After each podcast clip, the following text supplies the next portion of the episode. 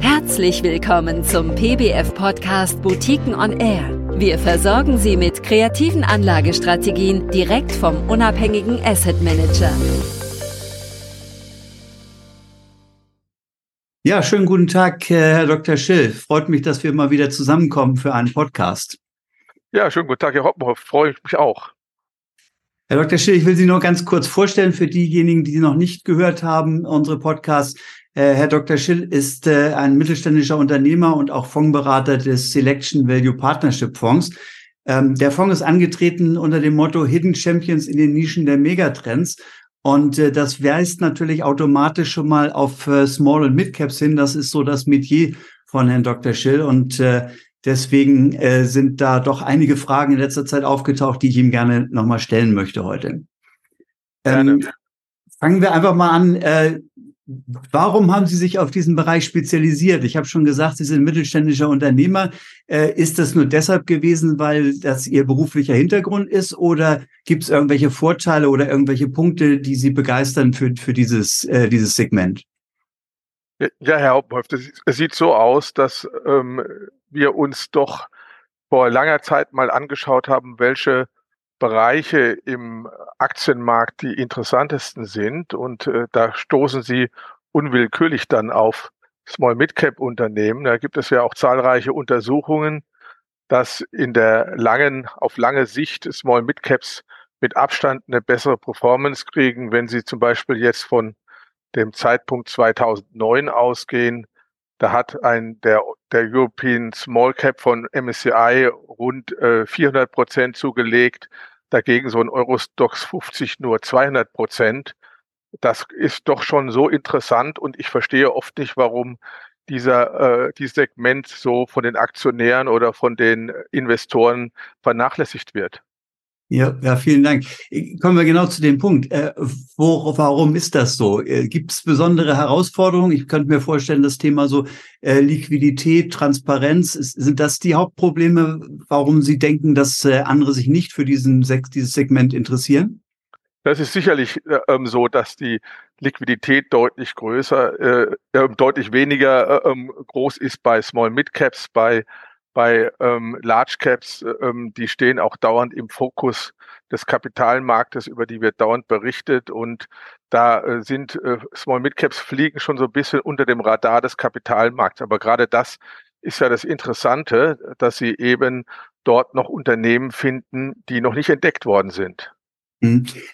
Gegenargumente sind natürlich auch immer so dieses Thema einmal Abhängigkeit von wenigen Produkten. Ähm, sehen Sie das genauso? Ja gut, Sie, Sie haben schon äh, sehr fokussierte Geschäftsmodelle, aber Sie haben natürlich eine ganz andere Auswahl. Wenn Sie sehen, so ein äh, ähm, im europäischen Small Mid Cap Universum haben Sie rund 5000 Unternehmen. Da können Sie doch sehr gezielt sich sehr gute Geschäftsmodelle aussuchen, die auch dann wirklich in den Nischen der Megatrends sind und nicht irgendwelche großen ähm, äh, breit aufgestellte Unternehmen, die in Tausenden von Produktkategorien arbeiten und wo einige vielleicht attraktiv sind und andere weniger attraktiv. Also das ist schon ein Riesenvorteil bei Small Mid Caps, meine ich.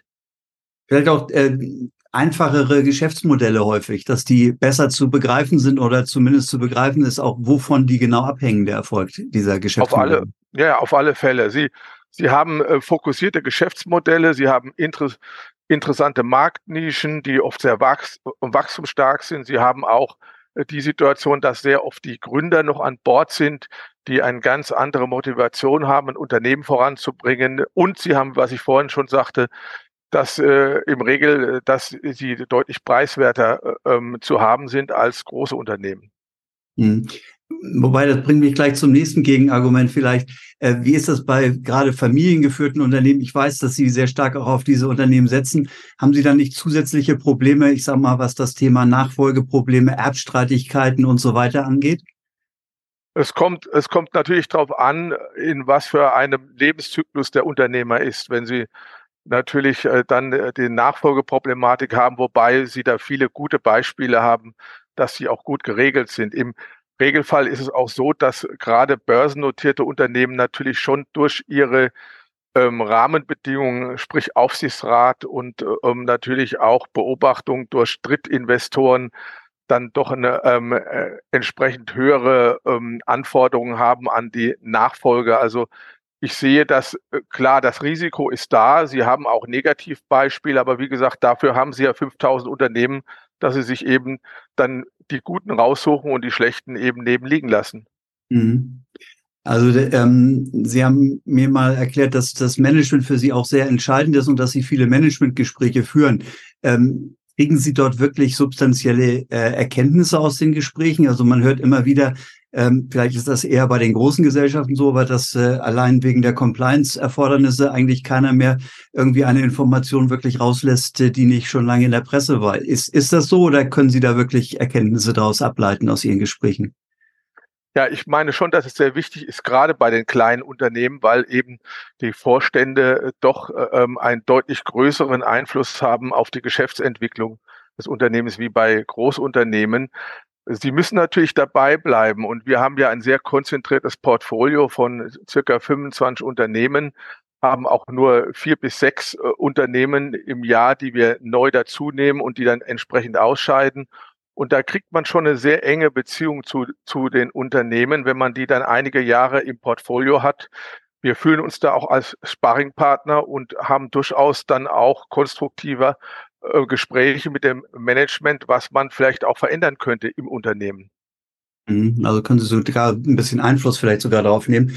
Ähm, haben Sie schon mal direkt nach einem Managementgespräch die entsprechende Aktie gekauft? Gibt es dafür Beispiele?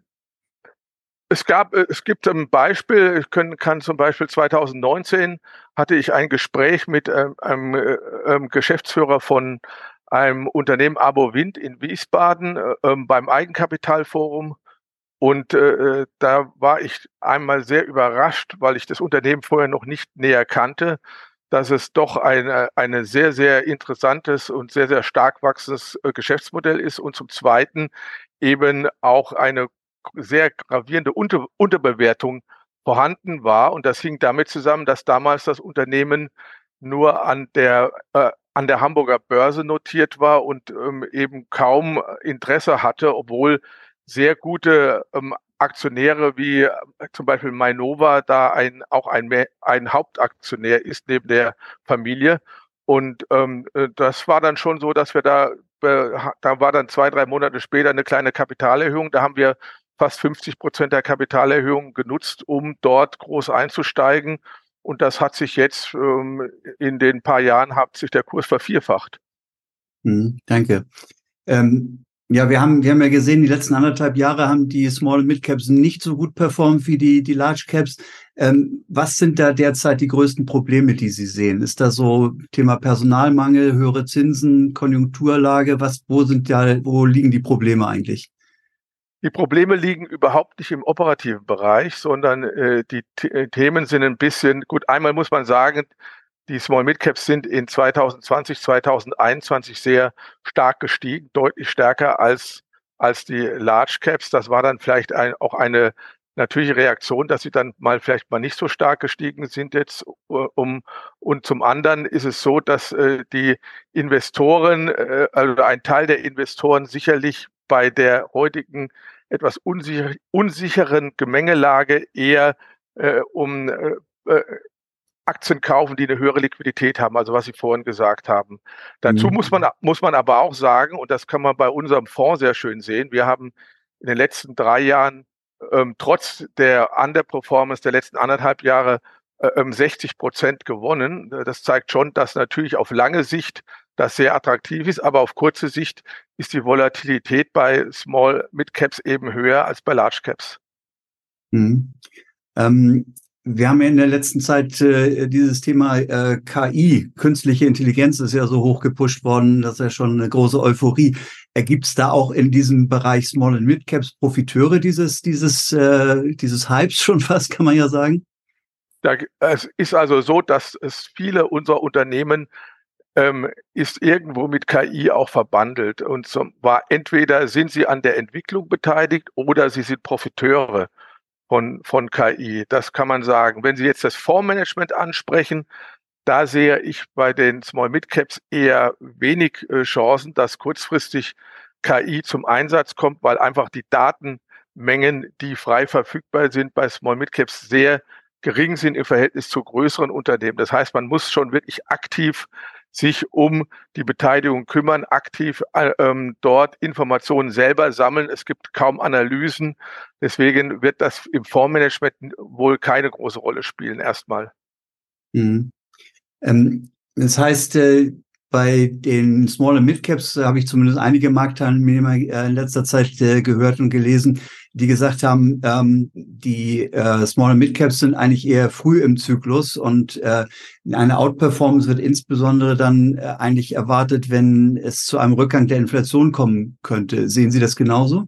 Na gut, es hängt ein bisschen damit zusammen, was ich vorhin sagte, wenn natürlich die die Unsicherheit etwas verschwindet, wenn äh, die, sich die Börsenstimmung aufhält, dann äh, ähm, wird die Risikofreude ein bisschen größer und dann äh, äh, gibt es eben mehr äh, ähm, Investoren, die eher in Small Mid Caps investieren. Also da ist schon was dran, wobei man das auch nicht unbedingt ähm, äh, generalisieren kann, weil äh, äh, wichtig ist eben wirklich jedes einzelne Unternehmen sich sich anzuschauen und da kommt es also wirklich drauf an, wie die operative Entwicklung ist. Und sie haben auch in teilweise in sehr schlechten Börsenphasen ähm, dann Small Mid Caps, die eine deutliche Outperformance hinlegen, weil einfach die operative Entwicklung so gut ist. Und das ist ja der Vorteil, wenn Sie in den Nischen der Megatrends investieren, dass Sie eben weniger von konjunkturellen äh, Zyklen abhängig sind, sondern Sie sind eben in strukturell wachsenden Märkten, die jedes Jahr fünf bis zehn Prozent wachsen. Und das äh, schlägt sich dann auch nieder in den Unternehmensergebnissen. Also dann eher ein äh, beruhigender Ausblick für Sie. Äh, ins, in, ich würde dann behaupten, Sie haben eben gesagt, in Small and Mid Caps braucht man weiterhin Bottom-up-Prozess äh, und man braucht den aktiven Fondsmanager. Also KI oder ETFs äh, sind da eigentlich nicht so das, das Thema. Ne? Ja, ETFs finden Sie also bei, bei Small Caps, wie wir sie definieren. Und das sind also Unternehmen zwischen 100 Millionen und einer Milliarde Market, äh, Market Cap finden Sie keine ETFs, die funktionieren dort überhaupt nicht. Und ähm, aktives Management, wie ich gerade vorhin sagte, ist absolut notwendig, um die Perlen dort zu entdecken. Ja, vielen Dank. Man sagt ja allgemein, vielleicht als Abschlussfrage nochmal, der, der Grundstein für eine überdurchschnittliche Performance wird oft in schwierigen Marktphasen gelegt. Haben wir derzeit eine solche Opportunität? Also ich, ich glaube, Sie haben an der Börse, wenn, wenn Sie gute Unternehmen finden, haben Sie immer äh, die Möglichkeiten einzusteigen, egal in welchem äh, Zeitpunkt des Zyklus Sie ähm, investieren. Sie müssen natürlich ähm, aufpassen, dass Sie nicht alles auf einmal investieren, sondern über den Zeitraum hinweg und dann ähm, spielt für uns eigentlich die, die Zyklen äh, ähm, der Wirtschaft und auch äh, die Zinszyklen und so weiter weniger die Rolle, weil es kommt letztlich, ist es immer so, dass die Börsenkurse sich an langfristig an der operativen Entwicklung der Unternehmen invest, äh, ähm, orientieren und wenn sie dort in Top-Unternehmen investiert sind, dann werden sie langfristig immer gewinnen. Ja, vielen, vielen Dank. Also ich, ich weiß, Sie veröffentlichen einmal im Monat ja äh, Ihren Investorenbericht äh, und haben dort auch immer interessante Investment Cases. Da freue ich mich schon auf den nächsten. Äh, den werden wir sicherlich auch äh, äh, unseren äh, Abonnenten zur Verfügung stellen. Äh, bleibt mir eigentlich nur zu danken, äh, Ihnen zu danken für dieses Interview und äh, bis zum nächsten Mal. Ja, vielen Dank, Herr Hauptmann, für die Gelegenheit.